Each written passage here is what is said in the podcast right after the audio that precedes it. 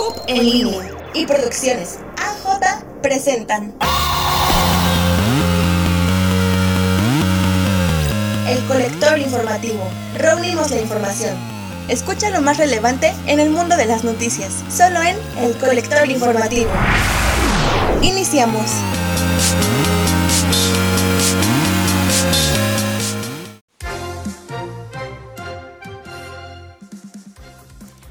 ¿Qué tal audiencia? Muy buenos días a todos. Esperamos que se encuentren muy bien y que estén teniendo un excelente inicio de semana. Les saludan Rebeca Ferra y Alexis Gutiérrez. Gracias por sintonizar el colector informativo en donde reunimos la información nacional e internacional más relevante de la semana. Ahora, mi compañera Alejandra Juárez nos compartirá las efemérides más relevantes del día de hoy, lunes 25 de enero de 2021. Vamos contigo, Ale. 1868, nace en Santa Cruz de Galeana, Guanajuato, Juventino Rosas, músico, violinista y compositor, autor del vals Sobre las olas. Un día como hoy, pero de 1983, se crea el Instituto Nacional de Estadística, Geografía e Informática, por sus siglas INEGI. Estas son las efemérides del día de hoy, reportó para el colector informativo Alejandra Juárez.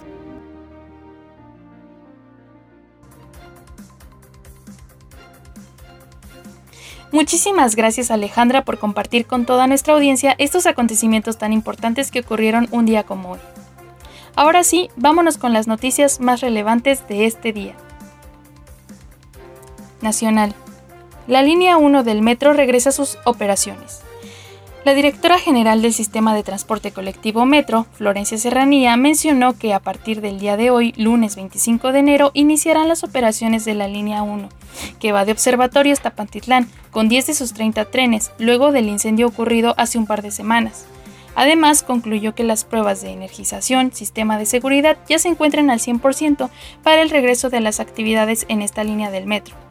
También señaló que ya se están haciendo todas las pruebas con trenes vacíos, mostrando un resultado positivo para la reactivación.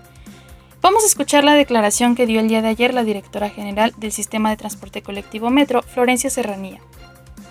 Hoy a 15 días del incidente, 24 de enero, Nuestros avances, como hemos estado reportando, se encuentran en verde, todas pruebas satisfactorias con trenes en vacío al día de ayer y el avance de escombros y limpieza eh, está en 36%. Vamos avanzando paulatinamente con un avance programado y la entrada en operación de todos los sistemas de control, como ustedes pueden observar, está al 100%. Ayer les presenté, estas son las imágenes ya, nuestros trenes en orden listos para iniciar nuestro servicio el día de mañana. Algunos de ellos están ahorita en pruebas dinámicas con nuestro sistema de telemetría, con algunas calibraciones para que todo esté en, punto al día de mañana. Y aquí podemos ver nuestros protocolos para la activación de la operación, todo en verde. Ya al día de ayer ya teníamos eh, casi todo en verde, hoy está todo en verde. Internacional. Muere el gigante de la entrevista. El periodismo está de luto y nos unimos a las condolencias hacia el más grande del género de la entrevista. Se trata de Larry King, quien falleció a los 87 años de edad el pasado 23 de enero. El periodista falleció en Cedar Sinai Medical Center de Los Ángeles, California, donde fue ingresado a principios de este mes porque dio positivo a COVID-19. Esto se dio a conocer a través de un comunicado difundido por Hora Media, empresa que King ayudó a fundar. El estadounidense arrastraba desde varios años atrás serias complicaciones de salud, incluidos ataques cardíacos y cáncer de pulmón, que provocó que el virus fuera más grave en su cuerpo. De esta forma, Larry deja un gran legado en el mundo periodístico, el gigante de la radiotelevisión norteamericana que alcanzó fama mundial por entrevistar a líderes políticos y celebridades, donde destacaban personajes como Martin Luther King Jr., el Dalai Lama, Nelson Mandela, Lady Gaga, entre otros realizando aproximadamente 50.000 entrevistas en seis décadas de carrera, que incluyó 25 años como presentador del popular programa estadounidense de entrevistas de CNN Larry King Live. Además de haber fundado en 1988 la Fundación Cardíaca Larry King, una organización benéfica para financiar tratamientos cardíacos para personas con recursos limitados o sin seguro médico. Tras darse a conocer su deceso, miles de personajes se hicieron presentes en las redes sociales, dando muestras de cariño al expresentador.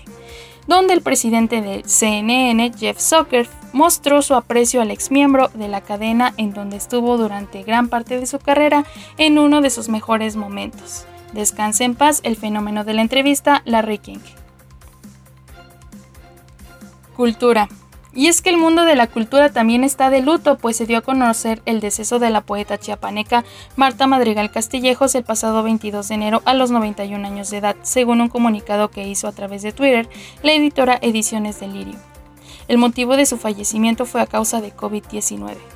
Nacida en Tuxtla Gutiérrez en 1929, Madrigal, reconocida por juntar en sus versos diversas tradiciones líricas y momentos de la poética en español, fue escritora de cuento, poeta con especial gusto por el haiku y publicó ocho libros de poesía. En febrero del año pasado presentó en el Palacio de Bellas Artes su antología Conclave de Signos, libro que Ediciones Delirio destaca que cavila en torno a los signos del zodiaco con un tono que danza entre lo filosófico y lo místico, con un dejo de ironía. En 2014, Marta Madrigal grabó con el flautista Horacio Franco Enamorada Travesía, álbum en el que ambos artistas concretaron un diálogo entre poesía en voz y flauta. Además, la poeta colaboró en la revista Jueves. En 2017 publicó el libro de cuentos La rata y los geranios. También se involucró en la poesía para niños con volúmenes como Los chiquitillos. Descanse en paz la maestra del haiku, Marta Madrigal. Y estas son las actualizaciones sobre coronavirus. Desde la Segunda Guerra Mundial se activó un toque de queda. Mark Ruth ha prohibido la salida de los hogares desde las 9 de la noche hasta las 4.30 de la madrugada. En caso de no acatar esta restricción, se realizará una multa de 95 euros. Esto en Holanda. Por su parte, el primer ministro británico Boris Johnson mencionó el pasado viernes que existen evidencias de que la nueva variante de coronavirus detectada en Inglaterra está asociada a un mayor nivel de mortalidad, además de que ésta expande más rápidamente. Esto ha mantenido en gran alerta a gran parte del continente europeo, por lo que están extremando precauciones. Y en Moscú, Rusia, ante los indicadores que hacen ver que las cosas van mejorando en la ciudad, se están reabriendo museos, cines y teatros, y poco a poco se van aliviando las restricciones, ya que la tasa de contagios ha disminuido considerablemente desde noviembre. Además, se tiene previsto vacunar a 20 millones de personas antes de abril. Y vámonos con la cápsula de datos de tecnología a cargo de mi compañero Demian Vivas, y es que hoy nos hablará de algunos datos muy interesantes sobre el Internet. Vamos contigo, querido Demian.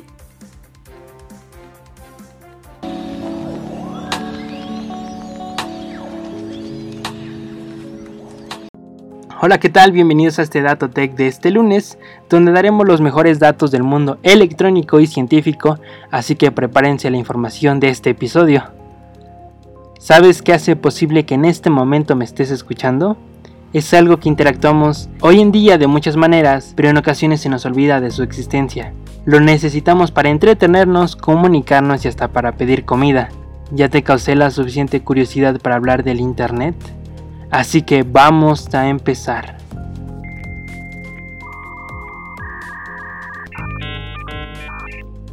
Un poco de historia.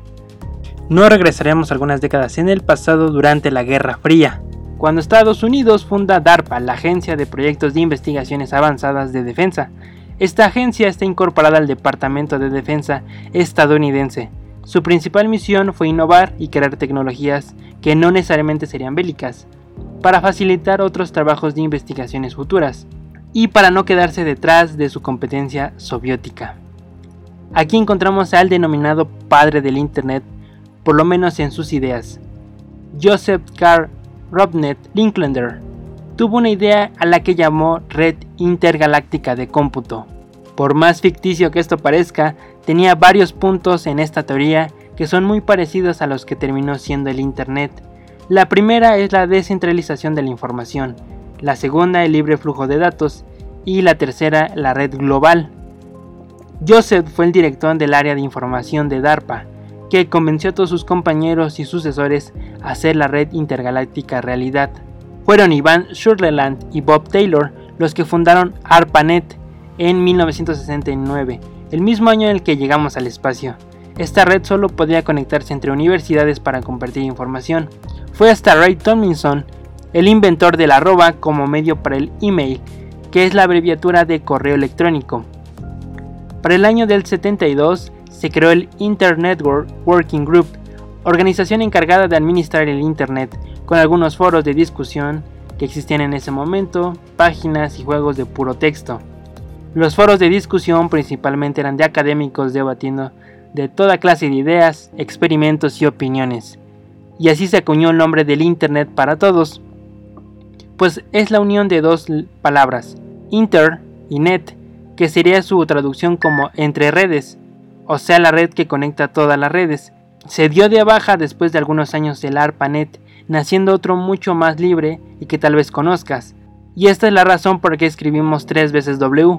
Se creó el World Wide Web, o la red informática mundial, en un sistema de distribución de documentos de hipertexto e hipervínculos. Para hacerte lo más sencillo, estos hipervínculos nos facilitan entrar a otros documentos, artículos y hasta fotografías. Con la llegada de las computadoras personales se hizo mucho más grande el ciberespacio. Todos querían tener un poco de libertad haciendo sus propias páginas, buscadores y así poco a poco el Internet fue tomando forma, como lo conocemos. Ahora, ¿cómo funciona realmente el Internet? Tal vez en tu imaginación creerías que todo está provocado vía satélites, donde viajan los datos al espacio para llegar a tu ordenador o teléfono, pero nada más alejado de la realidad. En ocasiones la mejor manera es hacerlo de manera física, y el Internet funciona con largos cables de fibra óptica que se conectan desde países hasta continentes. Algunos cables de hecho hasta cruzan océanos. Cuando entramos a una página nosotros realmente lo que estamos haciendo es comunicarnos con otra máquina para sacar su información a esto se le conoce como servidor. Compártenos en nuestras redes sociales si esto es más complejo de lo que pensabas. ¿Y qué otro tema de tecnología te llama la atención para tratarla en estas cápsulas? Reportó Axel Demian.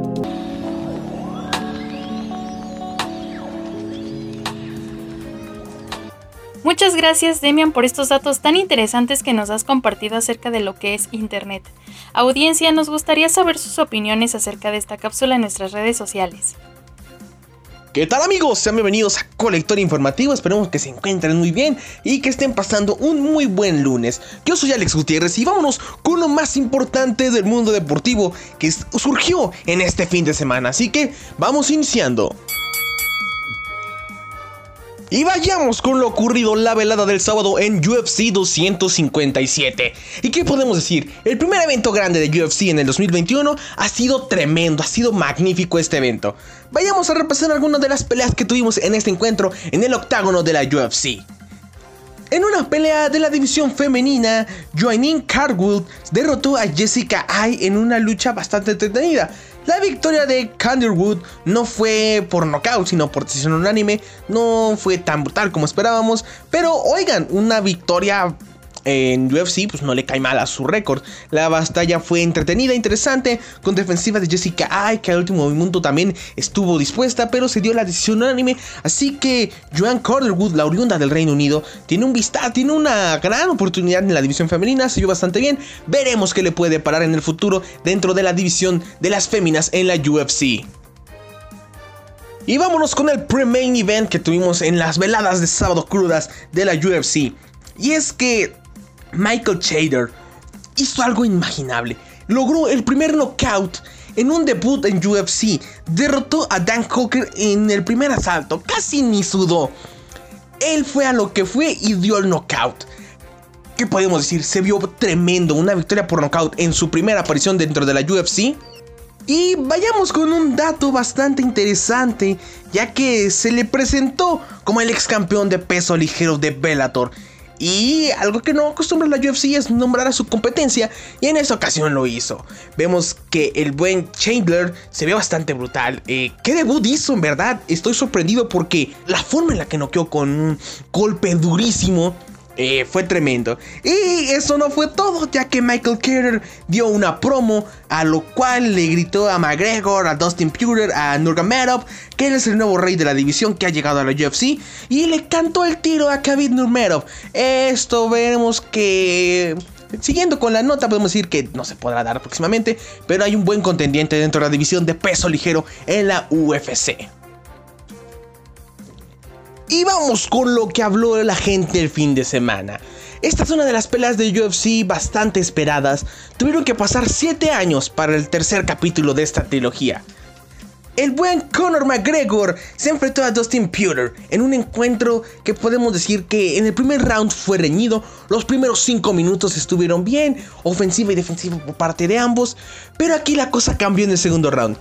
Eh, vimos que no fue un combate rápido como los que nos acostumbra McGregor dentro de la UFC. Él siempre busca el knockout rápido durante las peleas. En este no fue el caso. Llegamos al segundo round, se encadenan en medio del octágono, llega McGregor dentro de la esquina y aquí es donde va. Golpes de izquierda, golpes de derecha, una severa izquierda que le da McGregor que le hace dudar y otra izquierda que ya lo tumba al suelo para que lo remate con una derecha y es ahí cuando el referee tiene la pelea y el buen Dustin Pure derrota por la vía del knockout a Conor McGregor. Y aquí se podemos decir que sí su historia, porque es la primera vez en su historia dentro de las artes marciales mixtas en la cual Conor McGregor recibe un knockout. ¡Wow! Eh, fue un hecho impresionante eh, que sorprende más de uno este resultado de Conor McGregor. No esperábamos que fuera una lucha que acabara con knockout. Eh, podemos decir que las apuestas se inclinaban más a McGregor.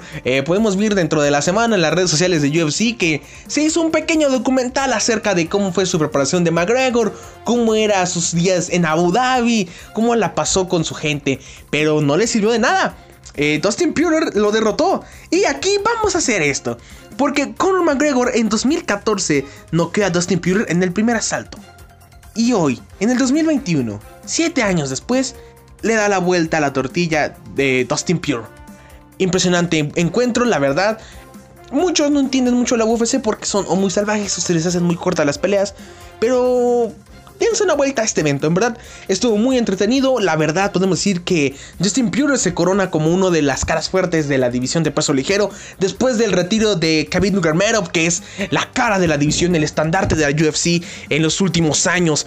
Eh, hemos visto que la UFC se ha inclinado más en la división de pesos ligeros, de peso gallo, de peso mosca, que en sus pesos completos. Que también dan buenas peleas y ahí se, se dio el knockout del año del 2020. Pero la división de peso junior es la que más llama actualmente. Y Dana White, presidente de la UFC, en la conferencia de prensa después de, este encuentro, de esta función de UFC, eh, también eh, comentó que sí se podría dar una nueva pelea entre McGregor y Pewter. Pudimos ver en redes sociales que McGregor no optó, bueno, vio bien la, la derrota, se vio bien. Eh, incluso ese video que circuló en redes sociales donde le da la mano a Pewter y le dice hay que hacerlo otra vez. Eh, eso es un buen gesto de Conor McGregor después de tantas barbaridades que ha hecho en su carrera. Eh, se vio bien ayer. Y continuando con lo que dijo Dana White en la conferencia de prensa de UFC posterior a la función, él comentó que está hablando con Khabib Nurmagomedov y le dijo que por el momento él está retirado. No quiere volver al octágono después de lo ocurrido en el mes de octubre con su victoria y el fallecimiento de su padre pero Dana White comentó que tiene el interés de generar una pelea ya sea con este Dustin Puter o con el buen Michael Chader para Nurmagomedov. Eh, pero Dana White dejó claro que esta vez le dijo no, Nunca digas nunca, va a haber una próxima oferta y si Khabib le dice que no, pues lo dejará por la paz. Eh, recordemos que Khabib, eh, por el sensible fallecimiento de su padre por COVID en el mes de octubre, eh, él dijo que ya no querían estar en el octágono, se fue con una buena victoria ganando el título de la división de los pesos ligeros.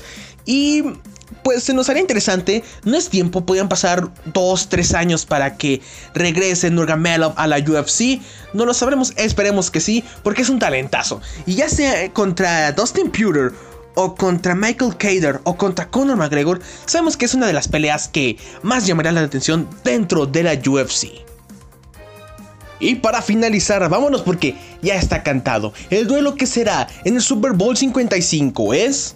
Y amigos de Colector, tuvimos el penúltimo domingo de acción dentro de los emparellados antes del Super Bowl y dentro de la pausa que culminará en el mes de septiembre.